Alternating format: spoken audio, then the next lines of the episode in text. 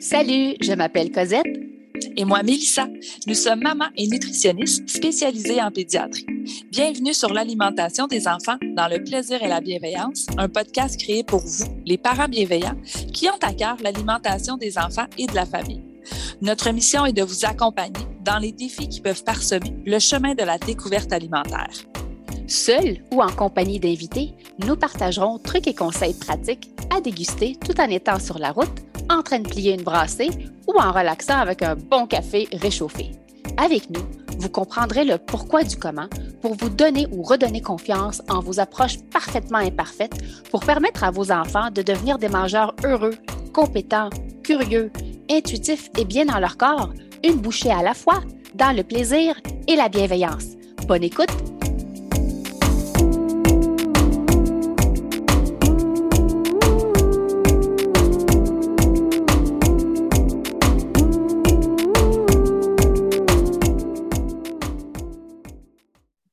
parents bienveillants, bienvenue au direct Coco et May, j'ai une question.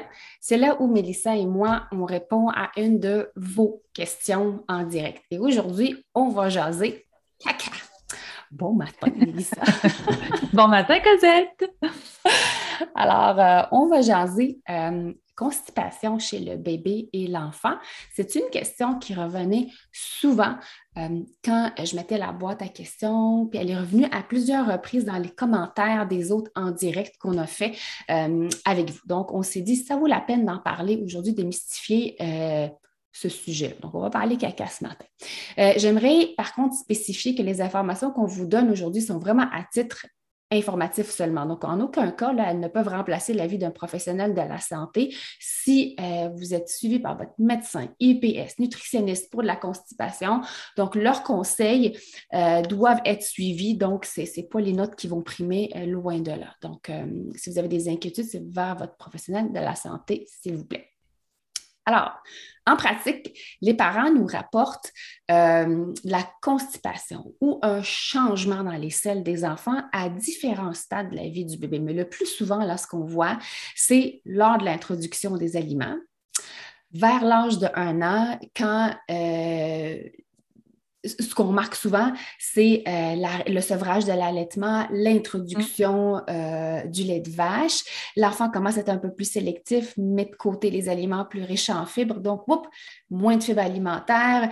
Euh, ça peut avoir un impact sur ce qui sort de la couche de l'enfant, euh, vers l'âge où l'enfant commence à être propre ou continent, appelez ça comme vous voulez, c'est pas ça le débat aujourd'hui, mais vers l'âge où on, soupçonne ou où on commence à mettre, pratiquer l'enfant à être propre, appelez ça comme vous voulez. Euh, proche de l'entrée à la maternelle, euh, des fois on va le voir, où tout changement dans la vie de l'enfant peut avoir un impact sur sa routine d'aller à la selle. Alors, mais les causes, la cause la plus souvent euh, trouvée chez l'enfant, là, c'est vraiment fonctionnel. Fonctionnel veut dire que ce n'est pas mm. relié à une maladie, c'est vraiment lié euh, au mode de vie et à l'alimentation. Donc, quelles sont les causes euh, d'une constipation chez l'enfant? Bien, ça peut être une carence en fibres alimentaires, donc un manque de fibres alimentaires dans l'alimentation de l'enfant ou un manque euh, de liquide.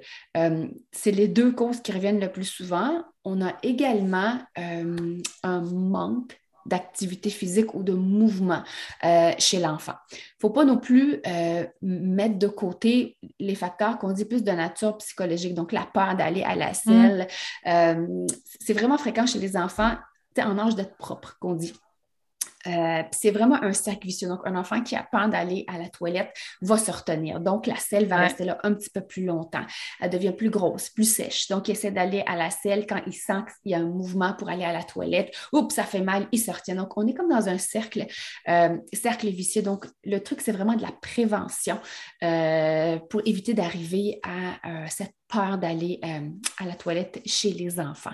également le stress euh, qui peut être à l'origine d'une période de constipation chez l'enfant. Ça peut être lié à la COVID, hein, les changements. Oui, mais euh, les changements de routine, c'est ça, chez l'enfant, l'entrée à la garderie. Oui, il y a aussi l'hérédité. Tu sais, on, a chacun une, comment je veux dire ça, un, un profil. un profil profil digestif et ne veut pas, la pomme ne tombe pas très loin du pommier. Donc, si un des parents a tendance à avoir des selles un peu plus dures, un peu plus sèches, donc c'est quelqu'un qui doit vraiment s'assurer d'avoir un bon apport en fibres, un bon apport en eau, parce que sinon, ça affecte vraiment, vraiment euh, son, son système au niveau du système digestif. Ben, ça se peut que notre enfant également euh, ait ce profil-là. On a aussi euh, donc, c'est vraiment quelque chose qui se traite. Ce n'est pas une maladie, ça se traite par l'alimentation, euh, par l'hydratation, par l'activité physique. Puis sachez également, euh, il y a une certaine prise de médicaments parce que bon, les bébés peuvent en prendre parfois, les enfants les ados.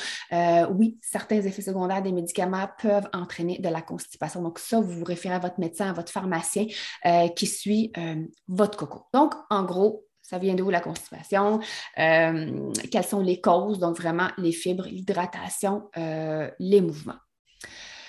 Sachez que tout ce qui rentre dans la bouche de votre bébé va avoir une influence sur ce qui va sortir. Donc, c'est vraiment d'un bout à l'autre. Ce qui rentre d'un bout va influencer ce qui va sortir par l'autre bout. Et ça l'influence autant au niveau de la fréquence, euh, de la texture, de la couleur, de l'odeur également. Alors, euh, ne sous-estimez pas le moment de l'introduction euh, des aliments. Ça peut avoir un impact. On est surpris parce qu'on on ne nous le dit pas assez souvent, euh, j'ai l'impression. Alors, si je parle vraiment à la base, un bébé, euh, un nouveau-né, euh, donc soit qui est allaité, soit qui boit une préparation commerciale pour nourrisson, le bébé est nourri. Mais sachez que les selles sont différentes d'un bébé qui reçoit du lait maternel versus un bébé qui reçoit une préparation commerciale pour nourrisson. Autant la texture, l'odeur et la fréquence surtout de la selle. Les parents finissent par connaître leur bébé. on commence à connaître les pleurs de notre bébé, sa, routine de dodo, comment il aime ça se faire prendre ou pas se prendre. Euh, c'est la même chose pour les selles. Donc, on va, moi, je reconnaissais le parfum de mes enfants. tu prends ton enfant, puis tu sens, ça c'est le mien. Fait qu'on n'a même pas besoin d'ouvrir la couche parce qu'on commence à reconnaître le parfum euh, de nos enfants avant même qu'ils commencent à manger. Puis sachez que toutes les couleurs sont les bienvenues. Euh, au niveau de la selle, sauf ce qui est euh, rouge, euh, ce qui est noir, puis ce qui est blanc, donc pas de couleur. Puis quand je dis noir, c'est vraiment noir goudron. Ça, euh, il faut vraiment consulter un professionnel de la santé. Mais sinon, toute la palette du vert, la palette du jaune, la palette du beige, puis des fois un mélange de tout ça, c'est normal. La fréquence, vraiment, il y a des enfants qui peuvent faire une selle par semaine lorsqu'ils sont allaités. Euh, la, la, nature est bien faite, le lait maternel est digéré presque à 100 mm. donc il n'y a pas beaucoup de déchets à sortir. Euh, les enfants qui reçoivent du lait maternel, comparé à la préparation commerciale pour nourrissons, il y a des, donc il y a des, comme des déchets, des résidus. Euh, la texture des selles est plus compacte, ça fait comme une bon comme une pâte à modeler, comme du beurre d'arachide, tu sais, quand ça colle là, tu n'es pas capable de l'enlever. Bon. La quantité de sel. Ça, ça varie d'un enfant à l'autre. Euh, les enfants qui sont euh, qui reçoivent du lait maternel, bien, parfois, au, au, bout de sept jours, le bébé n'a pas fait de sel, bien, attendez-vous de recevoir une selle à un qui déborde jusqu'à dans le cou, la selle qu'on ne veut jamais changer. ça tombe sur l'autre partenaire qui ne change jamais la couche d'un enfant, puis on décide de, décide de le garder, puis la bang, il l'a. Euh, les enfants sous préparation commerciale pour nourrisson, habituellement, c'est assez régulier. Euh, les selles versus l'allaitement, il peut y avoir une variation. Donc, j'en ai pas, puis là, pouf, j'en ai une grosse. Je peux aussi également des caca, faire des caca spray que j'appelle. Euh, les bébés qui sont allaités. Donc, j'ouvre la couche, on dirait qu'il y a juste un petit spray de caca, il n'y a mm-hmm. pas grand-chose les euh, expressions faciales des enfants. Tu sais, des fois, on dirait là, que le bébé est en train de métamorphoser, on dirait qu'il va se changer en Hulk, puis finalement, c'est un pet. Dites-vous, ça popote, ça dérange, c'est des, euh, des sensations nouvelles euh, pour un bébé, même pour un nouveau mangeur. Donc, toutes les expressions faciales sont les bienvenues. Ça ne veut pas dire que bébé souffre. Tu un bébé qui a mal va se mettre à pleurer. quand on va ouvrir la couche, le caca va être vraiment beaucoup plus dur. Euh, donc, tu sais, des crottes de lapin, on n'est pas supposé voir ça, euh, ni chez un enfant, ni chez un adulte.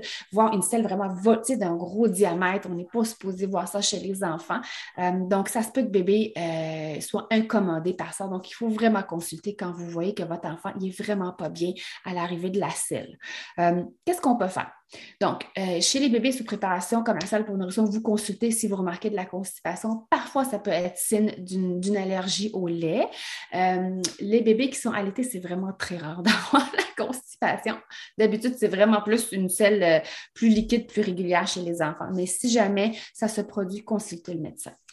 Lors de l'introduction des aliments. Donc, vers l'âge de six mois plus ou moins, lorsqu'on commence à introduire les aliments chez l'enfant, c'est hyper important de leur proposer de l'eau à l'heure des repas. Votre enfant a besoin de boire euh, dans un autre contenant que le sein ou le biberon. Donc, pour apprendre premièrement à boire dans un contenant, hum. puis deuxièmement, je lui ajoute des aliments que probablement vont contenir des fibres. Donc, on pense aux céréales, on pense aux légumes, on pense aux fruits. Et il faut essayer de trouver un équilibre entre fibres alimentaires et eau. Trop de fibres, pas assez d'eau, ça bloque. Alors, il faut vraiment essayer de trouver un équilibre entre les deux. Et c'est pour ça qu'on propose un petit peu d'eau, même si l'enfant est allaité ou il boit du lait maternel dans un contenant. Bref, euh, c'est important de proposer de l'eau à l'heure des repas. Donc, euh, ça peut être une once, deux onces. Bref, on laisse le bébé gérer la quantité, mais c'est important de lui en proposer pour essayer de chercher un, équilibre en prévention de la constipation euh, chez le bébé. Donc, ça, c'est hyper important de l'eau lorsque je donne à manger à mon bébé. Euh, parmi les aliments qui sont euh, riches en fibres, donc oui, on va en ajouter, mais exagérez pas, on ne va pas se mettre euh, céréales au grain ancien, je ne sais pas moi, du brocoli, puis le pot d'eau. si, vous en mettez, moi, je me dis, bon, une gorgée pour un aliment, une autre gorgée pour une autre bouchée. Fait qu'on essaie vraiment de d'exposer l'enfant aux deux, aux deux vraiment les fibres et, l'hydratation. Ça peut être des céréales, donc à grains entiers pour bébé. Ça peut être du pain euh, de blé entier. Ça peut être par euh, des fruits. Donc, les fruits, vraiment, qu'on remarque fonctionne hyper bien euh, pour la prévention de la constipation ou si votre bébé bon, a une phase où les selles sont un petit peu plus dures. Donc, c'est les 3P, les poires, les prunes, les pêches. On s'entend, c'est cuit, là. Hein? C'est pas, pas cru. Euh, ça peut être en compote, ça peut être en conserve. cuit en conserve, euh, rincer si, c'est dans, un, dans un jus, euh, ou sinon, ça peut être cuit. Donc, si votre enfant euh, pratique l'alimentation autonome du bébé, donc c'est avec des morceaux, donc vraiment, il faut que ça soit cuit, écrasable en au palais. Donc, ça vient chercher des fibres alimentaires. il y a également des graines de chia qu'on peut ajouter dans l'alimentation du bébé une à deux fois par semaine. Dans des préparations, vraiment, ça peut être dans les céréales des enfants, dans les fruits, on peut enrober ça, rouler un fruit là-dedans également on y va selon euh, la réponse de bébé. Euh, la réponse, je parle de système digestif. Euh, si on voit que, bon, j'ai introduit des fibres, j'ai introduit de l'eau, puis mon Dieu, c'est devenu en eau, ben, peut-être on va modérer un petit peu. Donc, c'est vraiment question d'essai d'erreur chez les enfants, mais ne pas sous-estimer l'hydratation chez vos cocos. Parfois, si vous remarquez qu'au palais, bon, il, il y, a, tendance à être inconfortable. La selle est un peu plus euh, difficile à évacuer. Des fois, les aliments chauds, euh, il n'y a, pas d'études, mais je vous dis pratico-pratique, ce que j'ai remarqué. Les aliments plus de texture, euh, de texture, de température plus tiède, pas chaude, mais tiède. C'est une compote de fruits, c'est une compote de pommes un peu plus chaude que froide, des céréales de bébé, eh réchauffer un petit peu le lait avant de le mettre dedans. Des fois, ça peut juste faciliter le mouvement. C'est la même chose quand on a des fois mal au ventre, puis on met une un petit coussin chaud, un, coussin, oui, un coussin chauffant, une compresse chauffante. Bon, il y a, la petite trousse qui en, qui en a sur sa boutique qui sont super le fun, c'est le, pour le chaud et pour le froid. Euh, mm-hmm. donc, c'est un peu dans, le même principe, c'est que c'est chaud, ça aide un petit peu à, au qu'on appelle le péristatisme, à faire avancer le, le caca. Euh, en lien avec les aliments, euh, il y a les légumineuses également qui sont riches euh, en fibres alimentaires. Donc, on a nommé les céréales, les fruits, les légumes. Il y a également les, légumineuses chez les enfants. Ça fait partie des aliments riches en fer. Donc, on peut les, introduire dès le départ chez les enfants. En lien les noix, peut-être aussi en, euh, oui. en poudre de noix pour les plus jeunes. Oui. Ben, ben, pour, pour tous, en fait, parce qu'on ne les donne pas avant 4 ans. Mais euh, en poudre, c'est ça. Ça peut être aussi une façon de venir ajouter un petit peu de fibres. Oui, puis il y a des mythes qui sont euh, associés à certains aliments, ça en est nommé, la banane, la carotte. Euh, on le, fromage. Souvent. Oui, puis le fromage. si je regarde la banane puis la carotte, c'est quand même des aliments qui sont plus riches, c'est comme des aliments riches en fibres. Euh, donc, il n'y a pas d'études sérieuses qui viennent appuyer ces croyances-là. Puis le fromage, très souvent, c'est parce que oui, c'est plus riche en gras, euh, c'est pauvre en fibres alimentaires. Fait que c'est sûr, un enfant qui ne mange pas de fruits, pas de légumes, mais il aime beaucoup les fromages, il aime beaucoup les yogourts, il aime beaucoup le lait, ben, surtout, je regarde l'apport en fibres et non pas l'aliment en particulier. C'est sûr que dans le contexte d'allergie, on est dans autre chose, là, OK? Mais je vous parle en général, il n'y a pas un aliment qui va être responsable de la constipation. Un aliment ne peut pas constiper. C'est vraiment un manque de fibres, euh, manque d'hydratation, manque de mouvement euh, également. Mais il pourrait avoir d'autres causes médicales, mais en général, quand c'est fonctionnel, ça tourne autour de ces, euh, de ces raisons-là. Quand on parle de liquide, on n'est pas en train de parler de jus. Avant de sauter sur le jus de pruneau, parce qu'on voit ça souvent, on va aller vers les aliments plutôt. Euh, consultez vraiment votre pharmacien ou votre médecin ou votre nutritionniste quand vous remarquez que, euh, bon, on a augmenté les aliments riches en fibres, j'ai augmenté l'hydratation, c'est encore pas optimal, mais on voit vraiment que ça ne fonctionne pas. Là, ça vaut la peine d'aller consulter avant d'aller acheter des choses euh, en vente libre ou de commencer les, jus de pruneau et tout. Vraiment ajouter de l'eau au repas. Pour ce qui est euh, des probiotiques, je ne l'aborderai pas trop aujourd'hui. On pourrait en faire un, autre live vraiment sur les probiotiques chez les enfants. Mais oui, ils ont un effet euh, bénéfique sur la flore intestinale euh, des cocos. On le voit via l'allaitement. Puis il y a certaines préparations commerciales pour nourrissons qui en contiennent. Puis on a également des gouttes en vente libre, mais je pense qu'on va garder ça pour un autre épisode sur les probiotiques chez les enfants. Je présente voyons, pour, les pédiatres et les médecins sur les probiotiques et leur effet bénéfique chez les enfants en lien avec différentes conditions. Et oui, les études démontrent un, effet positif chez les cocos. Euh, donc, on a parlé de fibres, on a parlé de liquide, activité s'entend, un bébé de six mois, là, il ne se mettra pas à courir, euh, mais juste le faire bouger. Tu sais, le mettre sur le ventre, euh, mettre les jouets un petit peu plus loin pour qu'il tend le bras pour aller le chercher. Euh, on peut faire des mouvements de bicyclette avec ses pieds. Donc, c'est nous qui allons bouger ses, petits pieds. En fait, juste faire bouger bébé frotter le bedon dans les sens des aiguilles d'une montre. Doucement. Si vous suivez des cours euh, de massage, donc masso, euh, maman, bébé, c'est génial. Ils vous montrent vraiment les techniques pour soulager votre bébé si jamais il est inconfortable. Puis des fois, les bébés sont inconfortables tout simplement parce que c'est un, une sensation qu'ils aiment moins, qu'ils n'ont pas encore appris à apprivoiser. Puis c'est sûr que digérer des aliments, digérer du lait, c'est pas la, ça se fait pas de la même façon. Fait que ça se fait que votre bébé grogne, il est grognon quand c'est le temps de faire la selle parce que c'est nouveau, il n'est pas encore habitué. Ça ne veut pas nécessairement dire que c'est de la constipation. Alors, bon, ça peut, on peut le frotter. Puis je vous le dis, moi, le truc, là, à toutes les fois que je mets le kit le plus cute dans mon enfant, c'est clair qu'il me fait une selle. c'est quand tu dis, oh, mais là, quand ça fait deux jours qu'il n'a pas fait, quand ça va sortir, il va en avoir. Fait que là, ça ne sort pas. Tu dis, bon, je vais mettre un beau kit et c'est clair, dans le plus beau kit, là, ça déborde jusque dans le cou. Fait que ça, si les fruits, les légumes, les légumineuses, euh, les graines de chia, l'eau, le kit le plus cute que vous avez, c'est clair qu'il va se dire, c'est dans celui-là que je vais hum, évacuer. c'est ça.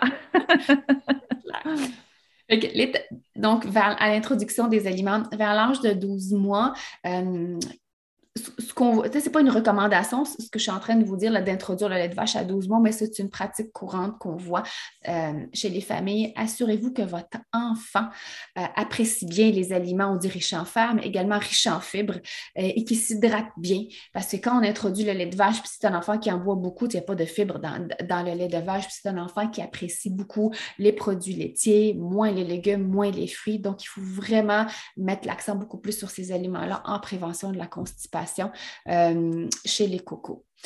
Vers l'âge de la, je ne veux pas dire propreté, plus continence, euh, Assurez-vous que bébé est prêt. Très souvent, c'est les parents qui sont tellement pressés, ils ont hâte que bébé euh, fasse ça dans la toilette. Assurez-vous que l'enfant est prêt pour, y aller à la selle et les enfants un petit peu plus vieux, donc lorsqu'ils sont propres ou des fois, on dit qu'il y a une régression. Il était propre, là, il l'est plus, puis là, il se retient, puis il y a un épisode de constipation.